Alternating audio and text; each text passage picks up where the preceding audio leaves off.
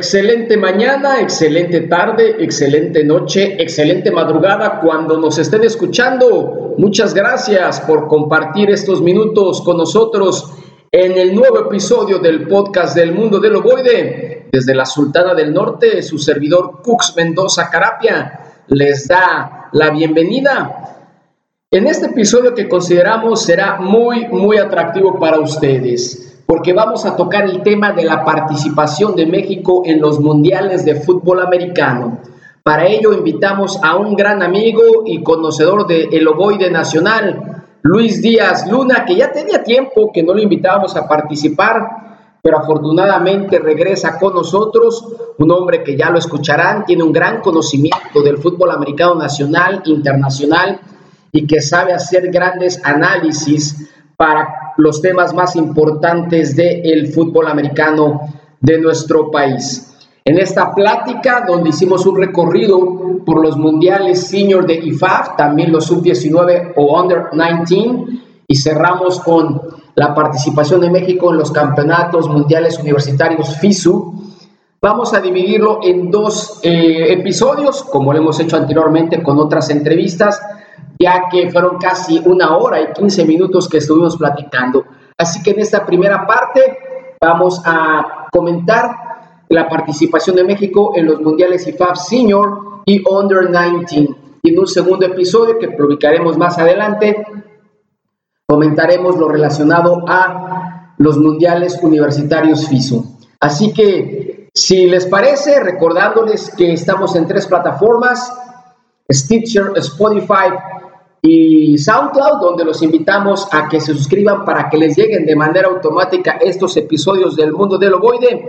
Vamos a dar el kickoff a esta primera de dos partes de México y su participación en los mundiales de fútbol americano. Adelante.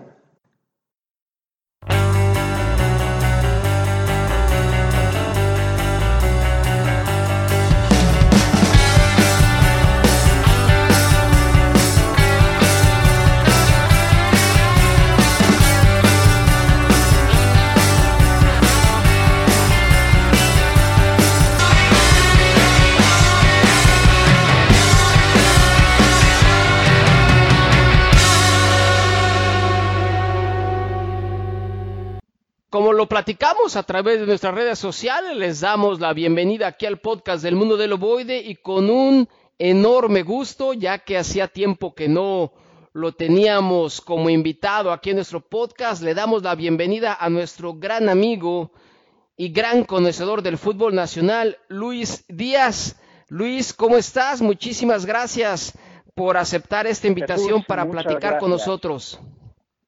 Jesús, muchas gracias. Eh, agradezco esta oportunidad para hablar de lo que más nos apasiona, el fútbol americano. Espero que estés muy bien de salud, eh, antes que nada, y también toda la gente, tus familiares, tus amistades, las personas que conviven contigo se encuentren muy bien de salud. Todos, todos muy bien, muchas gracias. Espero que eh, lo mismo suceda de tu lado allá en la Sultana del Norte. Y bueno, pues eh, esta pandemia creo que nos ha afectado a, toda la sociedad a nivel global y también, evidentemente, a, toda la comunidad del fútbol americano.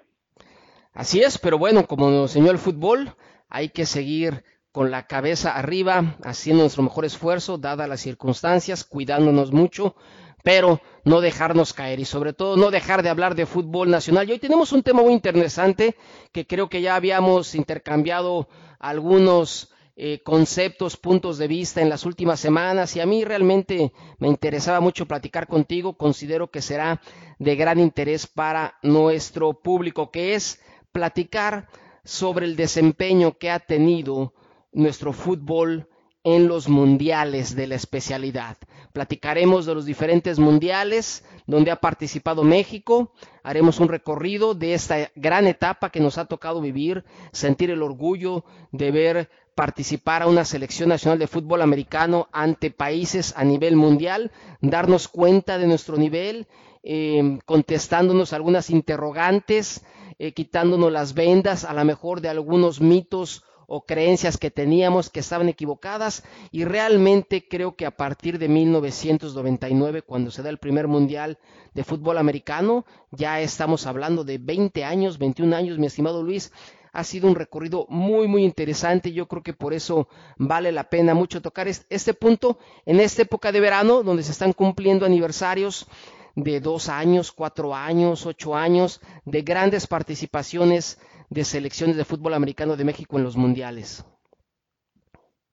Así es, eh, es una historia de, ya más de dos décadas que se han dado eh, y han marcado la historia y nos han puesto en una realidad a nuestro fútbol en, distintas categorías, eh, eso es importante señalarlo, no solamente en la, en la, en la categoría senior, sino en la juvenil y, ahora la, universitaria, que vendría siendo una under eh, 23, o sub-23, como se quiera manejar. Sí. Y creo que a partir de ese Mundial de Palermo en Italia en 1999, pues el sistema de competencia a nivel internacional de este deporte pues ha, ha venido evolucionando en diferentes lares eh, del orbe. Definitivamente, y creo que eh, a muchos de la gente que nos escuchan aquí en el mundo del ovoide, en el podcast del mundo del ovoide, les vendrán grandes recuerdos, algunos harán coraje nuevamente, algunos festejarán. Eh, cuando hagamos este recorrido de México participando en los diferentes mundiales. Si te parece, nada más quisiera hacer un preámbulo que la realidad es que México antes no tenía rosa internacional, solamente a nivel selección a través de Tazón Azteca, que era un juego de gran tradición que inició en 1947 con aquel mítico Tazón de la Plata, donde México derrotó al equipo de la Fuerza Aérea de Randolph Field, 20 4 a 19 con esa gran actuación de Manuel Pío y Ballarí. Y después, eh, solamente cuando equipos de Liga Mayor tenían juegos de rosa internacional, principalmente contra universidades de los Estados Unidos de diferentes niveles, ya sea de División 3 principalmente, a veces de División 2 o a veces con los equipos freshman de la División 1 y por ahí no nos debemos olvidar que alguna vez hubo algunos partidos frente a universidades del Caribe, aunque no lo crean, de Cuba, de Puerto Rico y pocas veces frente a algunas instituciones canadienses. Pero ahí se quedaba, realmente no había un parámetro a nivel mundial de cuál era el nivel no solo de México, sino de los diferentes países, porque no había competencias de selecciones.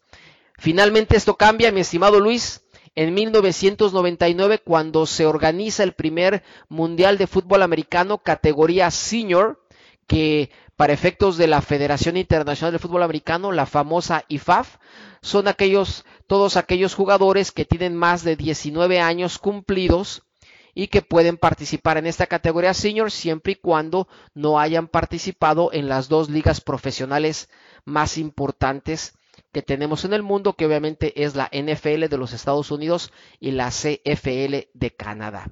Ahí inicia eh, esta participación de México en los mundiales con Palermo 1999, en la cual en México yo creo que era el gran favorito. No, a este mundial no fue eh, ni Estados Unidos ni Canadá. Solamente se decía por ahí, se comentaba que Alemania tal vez tenía buen nivel de fútbol. Tú conoces mucho de, del nivel de, de fútbol de Alemania.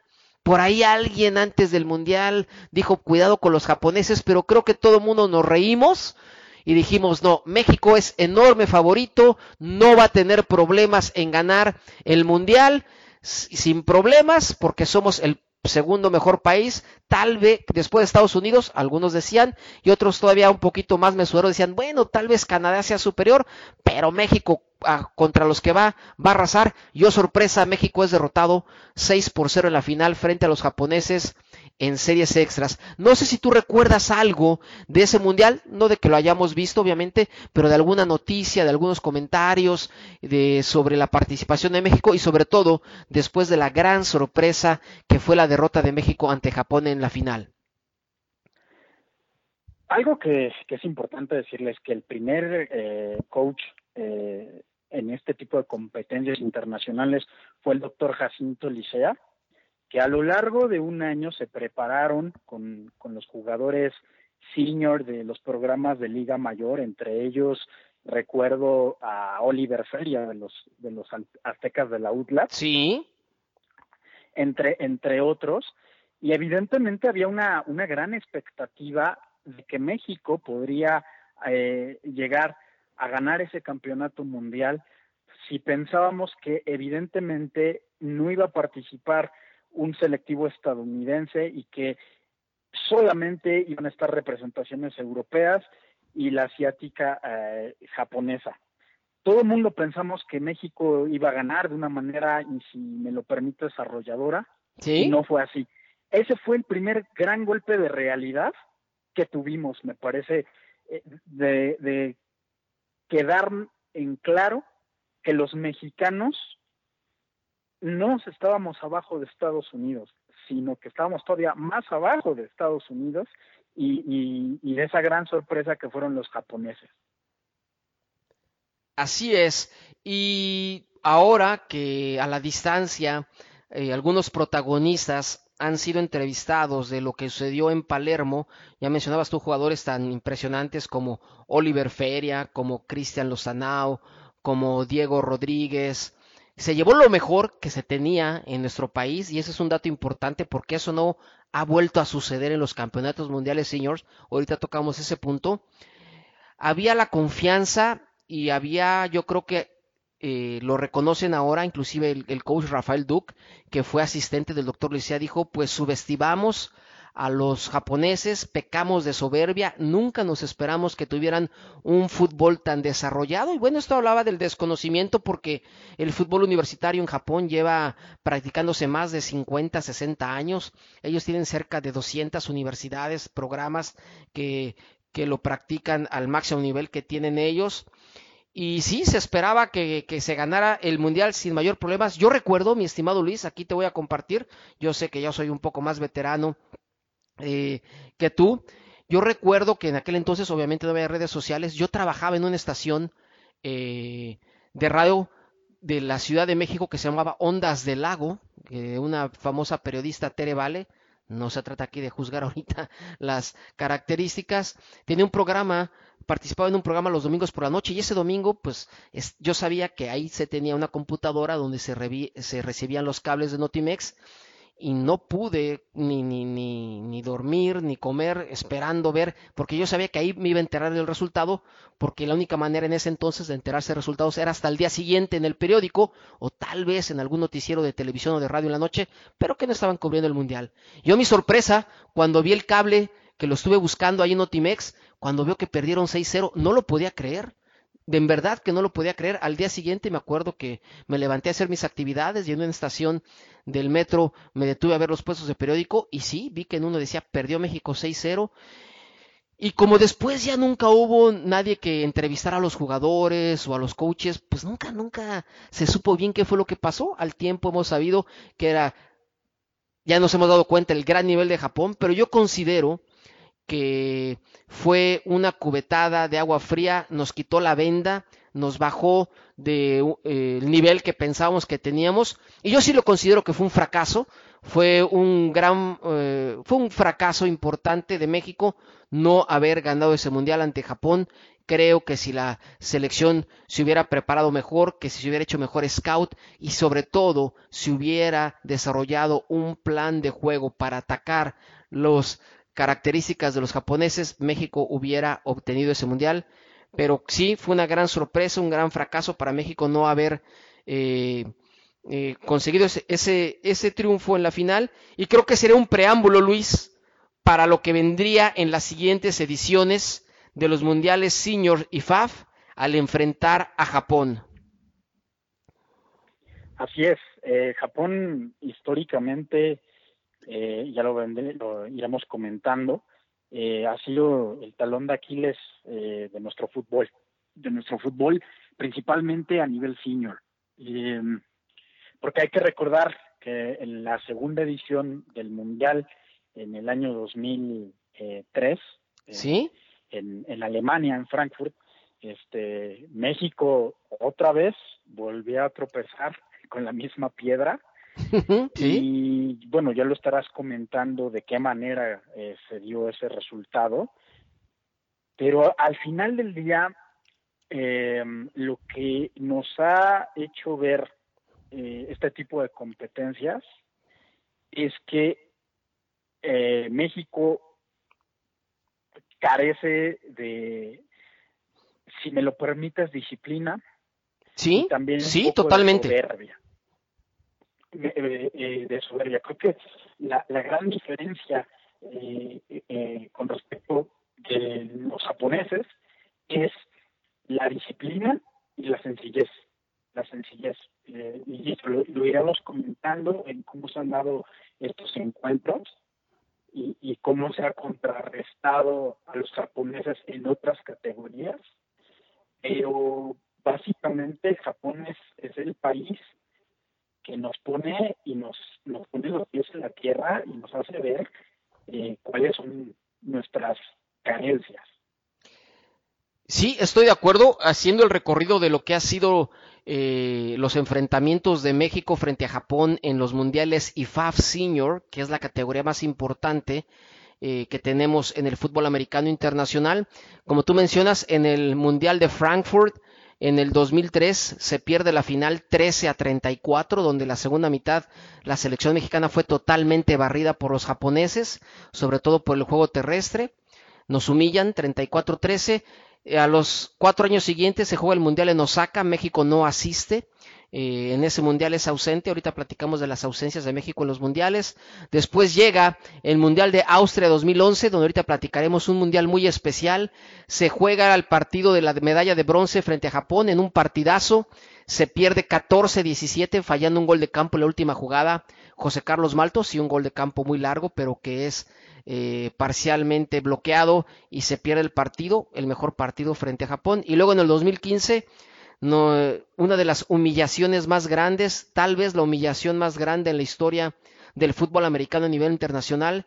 México es aplastado, barrido, trapeado, humillado al perder 35-7 contra Japón. La verdad, de una vez lo digo, para mí ha sido la actuación más lamentable y triste que ha tenido en la historia del fútbol americano una selección nacional. La verdad fue eh, trágico fue frustrante la manera en que arrollaron a la selección mexicana, la trapearon y le pasaron por encima frente a Japón al perder 7-35. Entonces, haciendo un resumen, México frente a Japón en Mundiales Senior, que es la categoría más importante a nivel internacional de nuestro deporte, tiene un récord de 0 ganados, 4 perdidos, Luis, 34 puntos a favor y 92 en contra.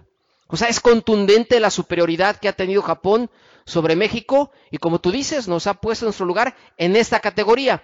Y ahorita me gustaría escuchar tus comentarios y yo quisiera agregar un punto que ha sido clave para que se hayan dado estos resultados. Es lamentable, es lamentable y yo creo que también eh, como mexicanos perdíamos de vista eh, el nivel y la potencia que tiene Japón, no solo como un país que es una potencia económica, científica, también deportiva, ¿no? Porque no solamente Japón te puede competir en fútbol americano, lo hace en béisbol, lo hace en rugby, lo hace en soccer, en distintas disciplinas, y eso te habla de toman muy en serio el deporte en, en, en, el justo, en su justa dimensión.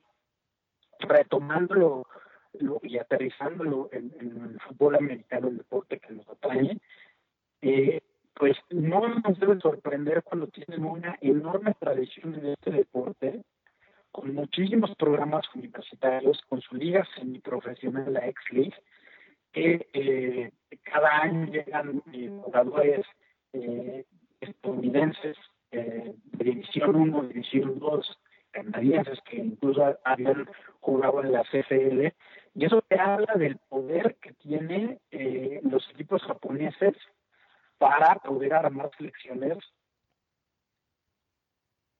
Un dato importante es que la selección senior de Japón, una parte eh, importante del roster la, forman eh, jugadores de la X-League y otros universitarios senior, o sea, de último año, lo que te hace ver que eh, tienen un nivel muy, muy elevado, muy elevado. Y evidentemente, en contraposición a México, antes de que tuviéramos una liga profesional o semiprofesional, como se le quiera llamar a la NFA, lo único que teníamos era jugadores senior de, quinto año, jugadores que tenían un año sin, sin, sin jugar y se, se reunían en una selección y algunos en, esas ligas este, metacolegiales, eh, como fue en su momento FAM, como fue eh, FAMA, perdón, FAMA fue la que le dio después liga a, la, también liga profesional FAM, eh, que te podían dar un poquito de, de, colchón para poder dar una selección mexicana, pero que de ninguna manera las ligas metacolegiales mexicanas tenían el nivel de organización ni de presupuesto ni de eh, como la ex ¿no? Entonces ahí ya te habla de una, de una, de una ventaja y lo único que contábamos era realmente con los jugadores senior de, de nuestra, nuestra liga mayor. Entonces ahí se ve una, una gran diferencia y explica el por qué los japoneses son superiores a México en esa categoría. Muy interesante lo que nos comenta. Estamos platicando con Luis Díaz, sobre lo que ha sido la participación de México en los mundiales de fútbol americano. Apenas estamos en la primera parte. Gracias por estar con nosotros aquí en el podcast del mundo del ovoide. Yo quisiera agregar dos puntos antes de, de eh, seguir avanzando, mi estimado Luis, que uno, tú ya lo señalabas, la gran disciplina de los japoneses, pero esto no solamente se refiere dentro del campo, se refiere a su nivel de organización, a su nivel de preparación. La realidad es que con una mala costumbre que hemos tenido, eh, la mayoría, y entiendo también por, porque es muy difícil eh, la cuestión económica en nuestro país, tampoco lo ignoro, pero siempre las participaciones de México en los últimos mundiales están llenas de incertidumbre, no se sabe si van a tener los recursos o no, de hecho por la ausencia en el Mundial de Osaka, Japón, a eso se debió, a la falta de recursos, eh, y, y toda esa indisciplina que inclusive se ha generado en nuestro fútbol se ha reflejado en estas actuaciones en el Mundial, siendo específico y poniéndole nombre y apellido. La división que ha existido en nuestra liga mayor históricamente ha tenido un enorme un enorme impacto en las actuaciones de la selección mexicana señor en estos mundiales. Ya te mencionaba, mi estimado Luis, que en Palermo México llevó lo mejor que tenía cuando todos los equipos estaban en Liga Mayor de ONEFA, este, bajo el liderazgo del doctor Jacinto Licea, que de alguna manera reclutó a grandes jugadores como Jesús el Apache Medina, también gran jugador universitario, eh, ya decíamos de Oliver Feria, eh, Guillermo Ruiz Burguete del TEC de Monterrey, Cristian Lostanao, Juan Carlos Fontes, Diego Rodríguez, etcétera, etcétera.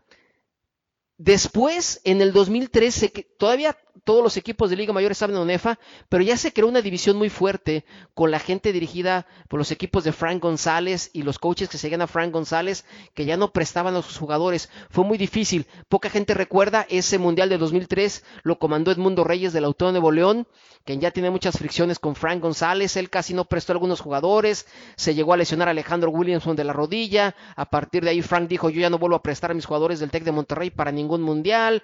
Algunos jugadores de la UNAM estaban peleando con la Auto de Nuevo León, algunas gentes de escuelas particulares no quisieron prestar a sus jugadores, el equipo ya no fue completo. Luego en el 2011, que ahorita platicaremos de esa gran selección nacional, mi estimado Luis, bajo el mando del coach Su Alteza Serenísima, Su Alteza Serenísima Raúl Rivera, no fueron jugadores que participaban en la CONADEIP. Los únicos jugadores que fueron por parte de e-, e-, equipos del TEC de Monterrey o del UDLAP era que ya habían terminado su elegibilidad, ya no formaban parte del programa de Liga Mayor. Por poner dos grandes ejemplos, José Reyes con el Menón, quien eh, anotó ese gran touchdown para derrotar a Alemania en la ronda eh, en la primera ronda y por ejemplo Manuel Padilla, extraordinario linebacker de Borregos Salvajes, ellos ya habían terminado su elegibilidad. ¿Por qué? Porque no fue ningún jugador de la CONADEIP fue el equipo otra vez dividido. Llega el 2015 y la misma situación. No van jugadores de CONADEIP, solamente van jugadores de ONEFA, en su gran mayoría de, de la UNAM. Creo que hizo un muy mal trabajo Raúl Rivera en su selección, ya lo platicaremos. Gran fracaso que tuvo México en Canton, después de la gran actuación que tuvo en Austria. No va ningún jugador de la CONADEIP. Es decir, México, estimado Luis, solamente en el primer mundial de Palermo 1999, en mundiales IFAF, de categoría senior, que repito, es la categoría más importante en el fútbol americano internacional, solamente una vez, como dice la canción, llevó una selección con sus mejores jugadores. Después ha llevado selecciones, sí con grandes jugadores, pero no con lo mejor que puede llevar México, con una liga mayor dividida, desde antes de que hubiera CONADEP, ya les platico de Frankfurt 2003, cuando era F y estaban ya todos divididos, agarrándose como, como eh, perros y gatos. De hecho, en el Mundial de Austria 2011, esa gran selección, Luis, el, doctor Pedro Morales del Autónomo de León prohibió a sus jugadores a que fueran al Mundial, por eso no fueron grandes figuras como Roberto el Monstruo Vega, que estaba en su mejor momento y en ese instante era el mejor coreback de México por mucho amenazó a jugadores que si iban los iba a sacar de, del programa, aún así se fue José Carlos Maltos porque su hermano Santiago ya había terminado elegibilidad, cuando regresaron después del gran éxito lo recibieron con puertas abiertas y ya no dijeron nada, pero es una característica que también nos afecta como, como, como país y se reflejó en el fútbol que México no ha llevado a sus mejores selecciones en este nivel, con excepción de Palermo 1999. ¿Qué opinas de esto, Luis? Sí, bien lo dices, las visiones y los, los intereses, pero volvemos, volvemos a un tema que es muy importante. Eh, e, esto ha sido en reiteradas, reiteradas eh, situaciones, no solamente en lo referente al, Mundial Senior, sino incluso en, en, las competencias como, como el Mundial Universitario FISU, que en, unos minutos más abordaremos el tema. Y tiene que ver básicamente por eso, porque al final del día eh, las elecciones se armaban con eh, los jugadores universitarios. Hoy, eh, por cómo está estructurado nuestro fútbol americano y, y, cómo veo las cosas en comparación con los infortuniosos resultados que se han dado, creo con la, la, creación de la LFA eh, y por ahí poder seleccionar algunos jugadores senior, podrían hacer de México un, equipo muy poderoso a nivel este a nivel senior. Eso, eso no lo podemos perder de eso no lo podemos perder de vista. Evidentemente hay intereses. Yo coach de el programa que me digas para no polemizar, eh, yo decir, bueno, ¿yo qué gano si va este muchacho a la selección, se lesiona, no va a poder jugar la temporada de Liga Mayor y yo, institución, tengo que pagarle su rehabilitación o en su caso la operación y además este me cuesta su beca. Entonces yo creo que esa, esa perspectiva ha limitado que, que los coaches presten jugadores. Hoy la realidad nos dice otra cosa, una realidad en la que ya tenemos una liga semiprofesional, profesional, que va caminando, que, los jugadores tienen otra idea de las cosas, que hay un buen nivel o siguen teniendo un buen nivel, y aunado a ello, eh, creo que se le podía eh, reforzar esa selección con jugadores senior de diferentes programas de Liga Mayor. Y hay que recordar algo, ya hay una mayor apertura, hay una mayor apertura, este, con la hora reunificación que nos vamos a perder este año probablemente. Pero, pero me parece, y lo voy a decir abiertamente, eh, es mi lectura personal, creo que la el año pasado se cancela el Mundial de, Australia, que era ahora sí que la cita con la historia. Sí. Yo me puedo atrever a decir que México iba a llegar a la final contra Estados Unidos. No sé si nos iba a alcanzar para ganarle a los estadounidenses, pero sí puedo asegurar que México le iba a ganar a Japón. ¿Por qué lo digo? Yo soy una persona que, que veo mucho fútbol americano mundial, GFL, eh, X-League, eh, Liga de Austria y, y Liga de Italia.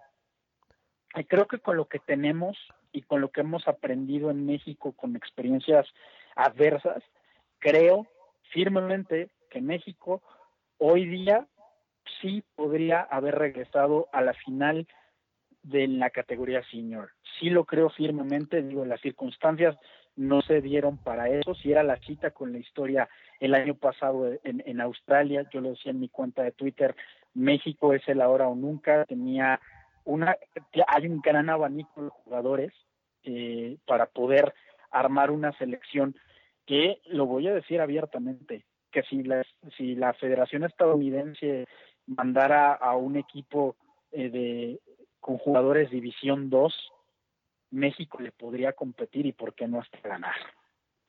Muy interesante, muy interesante lo que nos comenta Luis Díaz sobre esta participación de México en los mundiales. Sí, tú ves mucho fútbol a nivel internacional, tú nos has platicado del nivel que tiene la liga eh, profesional de Alemania, de, eh, de Austria, también por ahí en Francia ha crecido mucho el fútbol, sobre todo a nivel senior, eh, a nivel de clubs, y creo que tú has visto, tú has visto el gran nivel que tienen esos equipos, y sí, es, es una, fue muy triste que se cancelara el Mundial 2019 de Australia, creo que hubiera sido un magnífico evento, hubiera sido, yo sé que muy costoso económicamente, pero creo que se hubiera encontrado la forma de asistir y hubiera sido un espectáculo extraordinario. Lástima, ojalá que, que en el 2024, donde sea, ya ahora sí que digamos donde sea y bajo las circunstancias que sea, se tenga nuevamente Mundial Senior, donde tengamos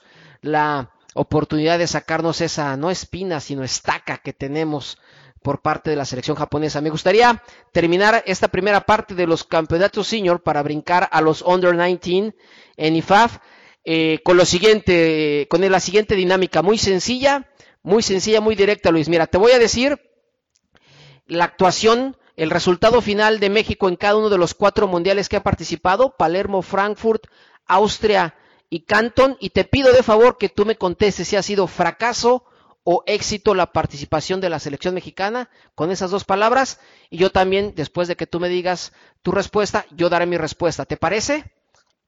Sí adelante. Mira en Palermo ya comentábamos eh, se llega a la final con Japón y se pierde 6 por 0 en series extras. Fracaso. Fracaso. Yo también creo que México debió tenía con qué y debió haber ganado ese mundial. Frankfurt 2003 se llega a la final, solamente se juega un partido eh, antes de la final, fueron nada más dos partidos, México gana 21-17 a Alemania, Japón hace lo propio 23 por 6 sobre Francia y en la final Japón aplasta a México 34 a 13. Fracaso. También yo, ahí sí, rotundo fracaso de la selección mexicana. Después no se participa en Osaka, Japón, en el 2007 y hasta el 2011 México va a Austria, ahorita platicaremos de esa gran selección, llega al partido del tercer lugar después de dar un magnífico partido frente a Estados Unidos, tal vez el mejor partido que ha dado México a nivel internacional, pero termina cayendo 7 por 17 y en el tercer lugar pierde 14 a 17 frente a Japón. Éxito.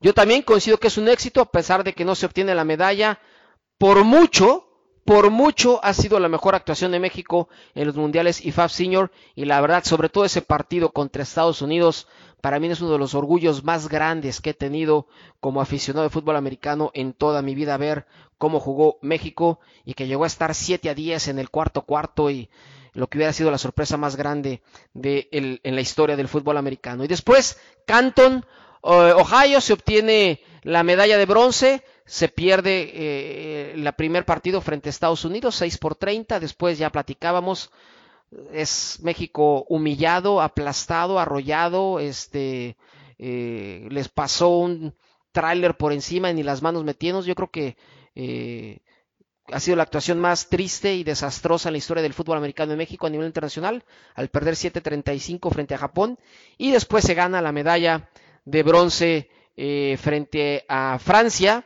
Déjame decirte cuál fue ese resultado, 20 por 7, bastante gris, inclusive la actuación de México en ese partido por el tercer lugar. ¿Cómo lo definirías? ¿Como un fracaso o como un éxito? Para mí el fracaso más, más, más grande, más grande.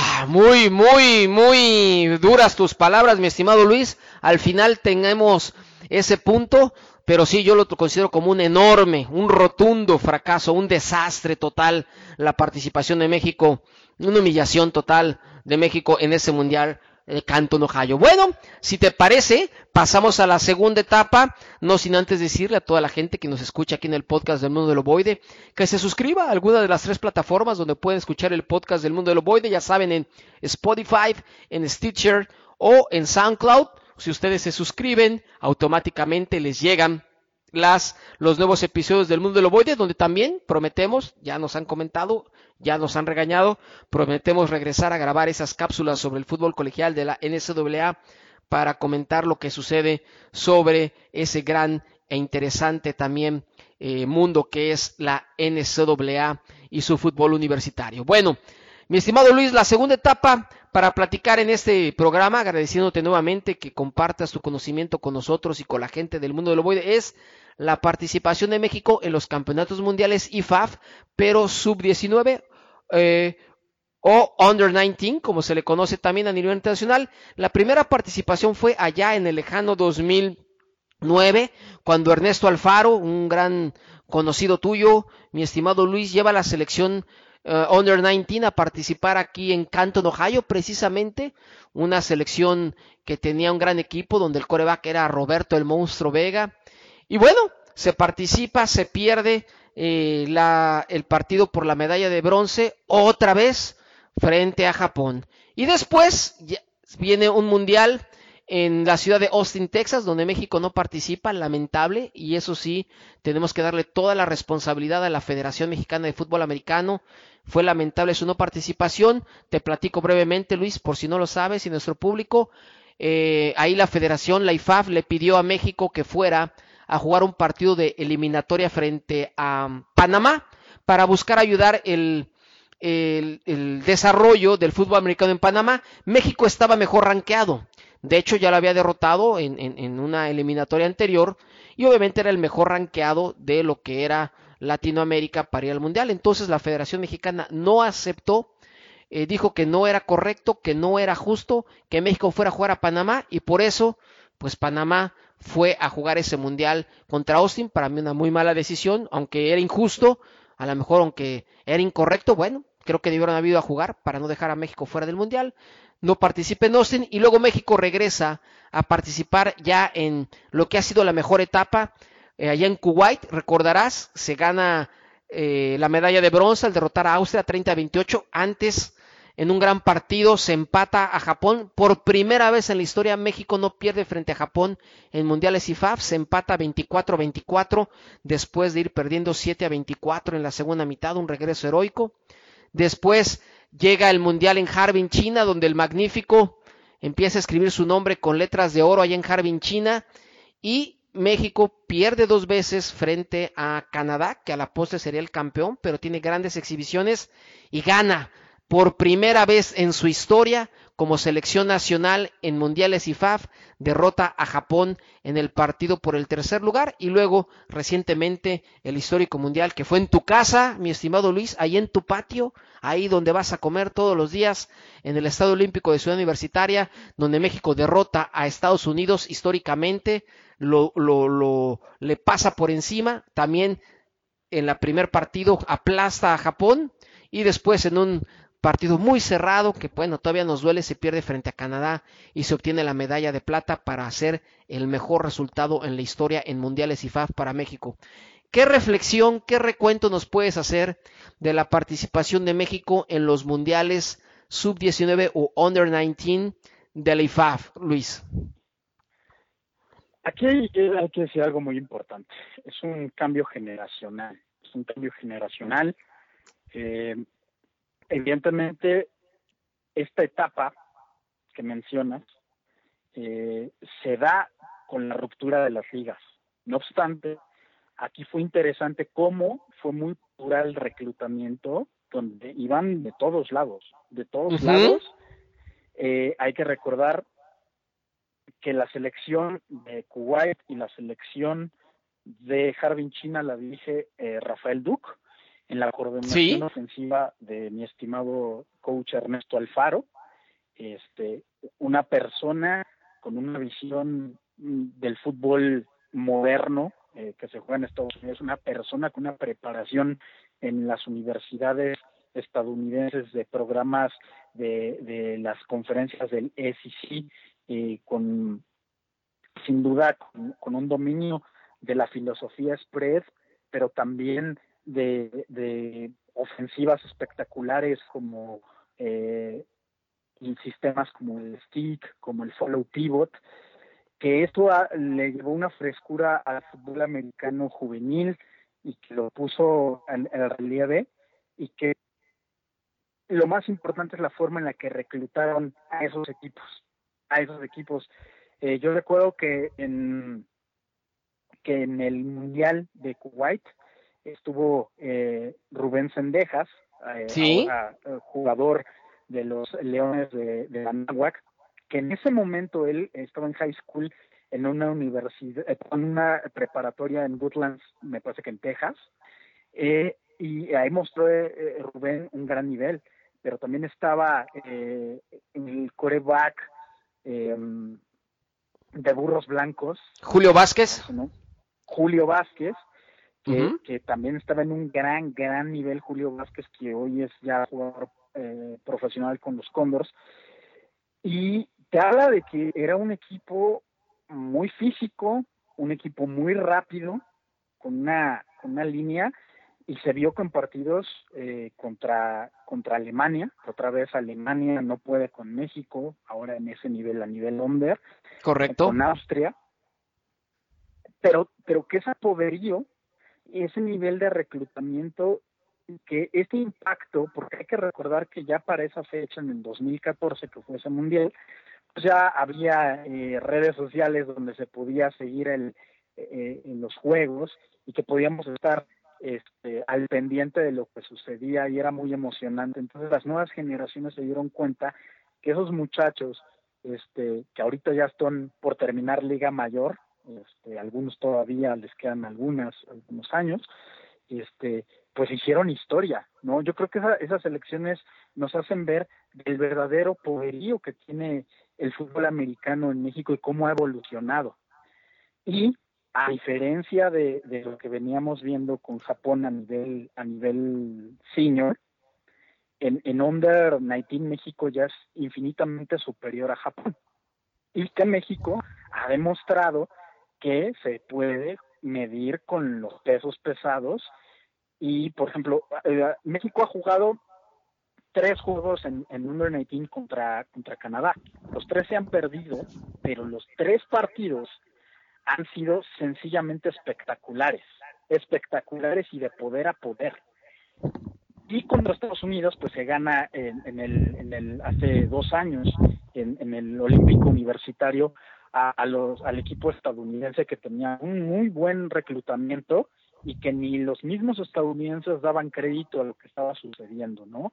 Entonces, yo creo que México a, este, a esta categoría es un peso pesado, indiscutible, y nos hace ver que nuestras categorías infantiles y por ende las juveniles y las competencias que ha hecho la Federación Mexicana de Fútbol Americano con los nacionales under 17 han sido fundamentales para armar este tipo de selecciones y nos hace ver que hay una mejor estructura.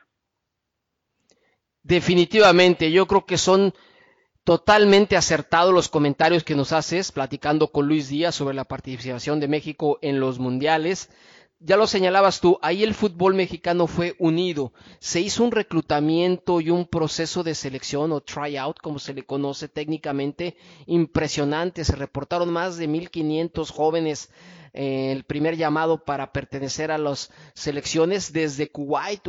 nada más hay que ver el staff, mi estimado Luis, llevaban de head coach a Rafael Duc, de coordinador ofensivo a Ernesto Alfaro y de coordinador defensivo a Raúl su Alteza Serenísima Rivera. Imagínate ese staff, la verdad, de primer nivel. Iban jugadores este, de Borregos Puebla, iban jugadores de Borregos Monterrey, de Borregos Toluca. Obviamente, ese backfield que tenían, recordarás, estaba Rubén Sendejas y también estaba la ahora locomotora de Santo Tomás, Emilio Fernández, estaba como corredor, Julio Vázquez como eh, coreback, Carlos Cuenca, ahí de los Potros Salvajes de la OEM como receptor, a la defensiva había eh, eh, grandes jugadores como eh, este gran frontal número 8, José Salvador Casillas, Vaca de los linces de la VM, era un, realmente un equipazo y se obtienen buen resultado. Después se sigue trabajando de la misma manera y bueno, llega una generación simplemente que tenía dos corebacks como el Magnífico y como Kobe Johan López entre otros, tenía grandes jugadores como Liam Loftus de receptor, como Ramón Gaxiola, ahora magnífico defensive back de los aztecas de la UDLAP, y otra playa de estrellas que obtienen un gran, gran resultado. Estuvo muy cerca de derrotar a Canadá en los dos partidos, se nos fueron los, eh, los juegos al final. Y luego lo que ya tú mencionabas, en el Estadio Olímpico eh, Universitario nos hicieron vibrar con un eh, eh, mundial histórico, ahora dirigidos por Arturo Esquivel, el coach Abuelo Esquivel, que también conformó un gran staff y que la verdad, con qué decir de estrellas sobran, ¿no? Como el relámpago Julio Hurtado, como el menor Jerome Omaña, como Yael Bonilla, como el extraordinario linebacker ahora del Tec de Monterrey, Mauricio Martínez, obviamente el gran coreback, este, Sebastián eh, Hernández de Borregos Monterrey, y sí, México ahí creo que en esa categoría IFAF ha demostrado su verdadero potencial, eh, siendo el tercer mejor equipo. De hecho, ya está así en el ranking, solamente por debajo de Canadá, que es el número uno en esa categoría, y los Estados Unidos, y demostrando ahí sí una enorme, bueno, no enorme, sino una clara superioridad frente a la selección japonesa y que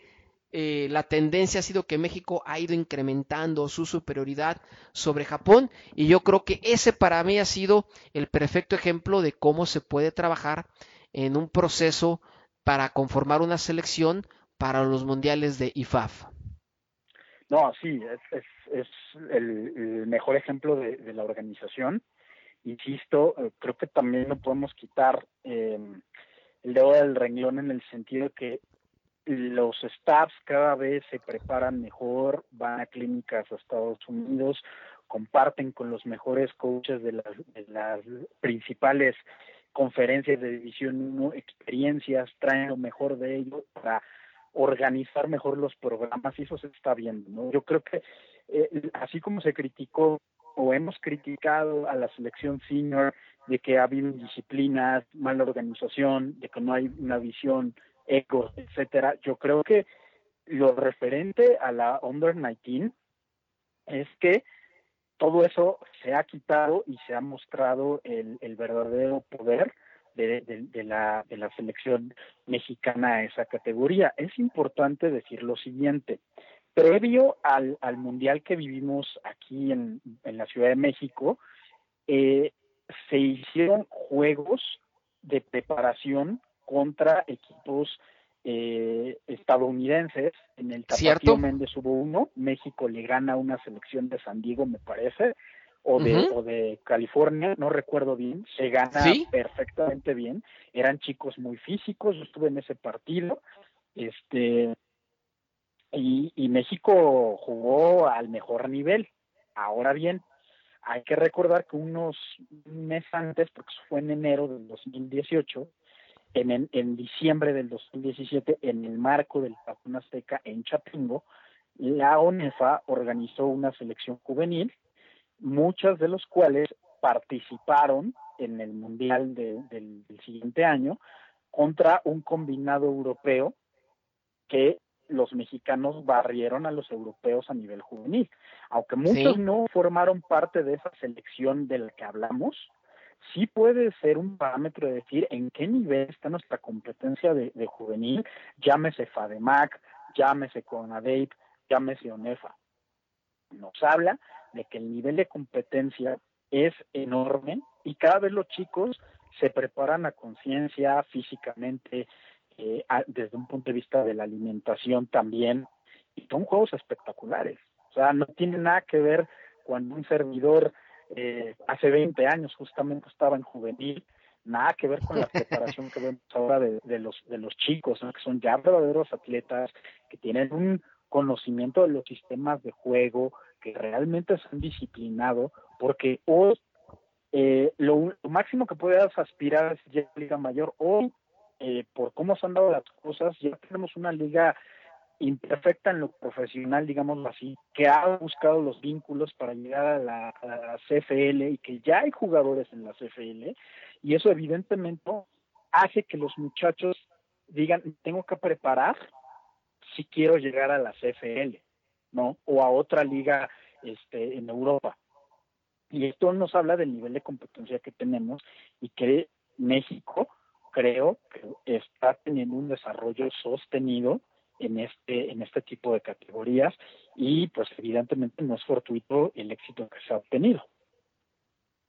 Sí, definitivamente a eso ha cambiado, ha traído una nueva dinámica y que se ha reflejado en un claro aumento del nivel del fútbol americano nacional, lo que tú mencionas desde la preparación de los coaches, la preparación física de los jugadores, el apoyo que se ha recibido y obviamente las nuevas alternativas que hay ahora para los jugadores mexicanos de llegar a ligas eh, profesionales, tanto en nuestro país como a nivel internacional. Entonces, creo que eh, las últimas participaciones, no sé si estarás de acuerdo conmigo, las podemos considerar como grandes éxitos y grandes orgullos que ha tenido México a nivel internacional en los mundiales IFAF Under 19. No, sin duda, sin duda. Yo creo que México aquí no se puede regatearle a nadie, es un peso pesado. O sea, México es es este un peso pesado, o sea, ya se demostró eh, evidentemente contra el mejor Estados Unidos y Canadá cómo se le puede jugar. Y aunque hay, o sea, sí importa aquí cómo pierdes un partido, ya lo señalábamos cómo se perdió el senior ante Japón de una forma catastrófica. Cuando uno revisa los marcadores y cómo se han dado los, los juegos con Estados Unidos cuando se llega a perder con los estadounidenses o con los canadienses, pues te das cuenta que no hay una gran diferencia y eso te habla de que estamos a un nivel muy alto.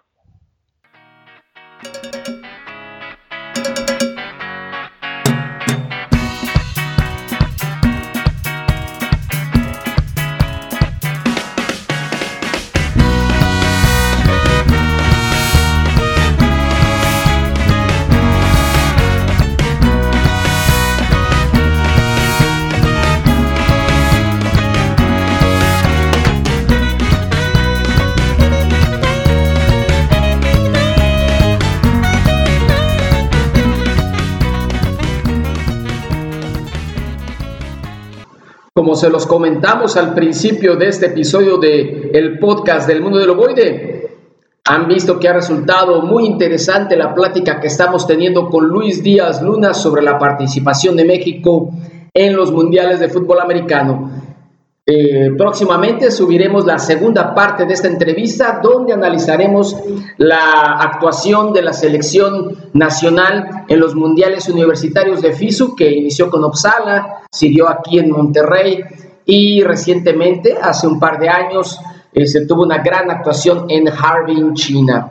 Y al final eh, les anticipo que tenemos una sección de preguntas directas, de temas muy puntuales, donde Luis Díaz Luna nos da su respuesta. Yo también aporto lo que considero eh, importante y que resultará, créanme, un cierre eh, ideal para lo que es este podcast del mundo del ovoide que hemos dividido en dos partes. Por favor, cuídense mucho, estamos viviendo una etapa muy complicada en esta pandemia que casi, casi está arrasando con todo, pero como nos lo enseñó el fútbol, no hay que bajar la cara, hay que seguir luchando, tomando todas las medidas de precaución, porque nuestra salud es lo más importante. Que tengan una excelente mañana, tarde, noche o madrugada. Los esperamos en la próxima edición del podcast de Mundo Loboide. Y ya saben, por encima de todo, lo que deseamos es una larga vida, larga vida al fútbol. Gracias. Hasta la próxima.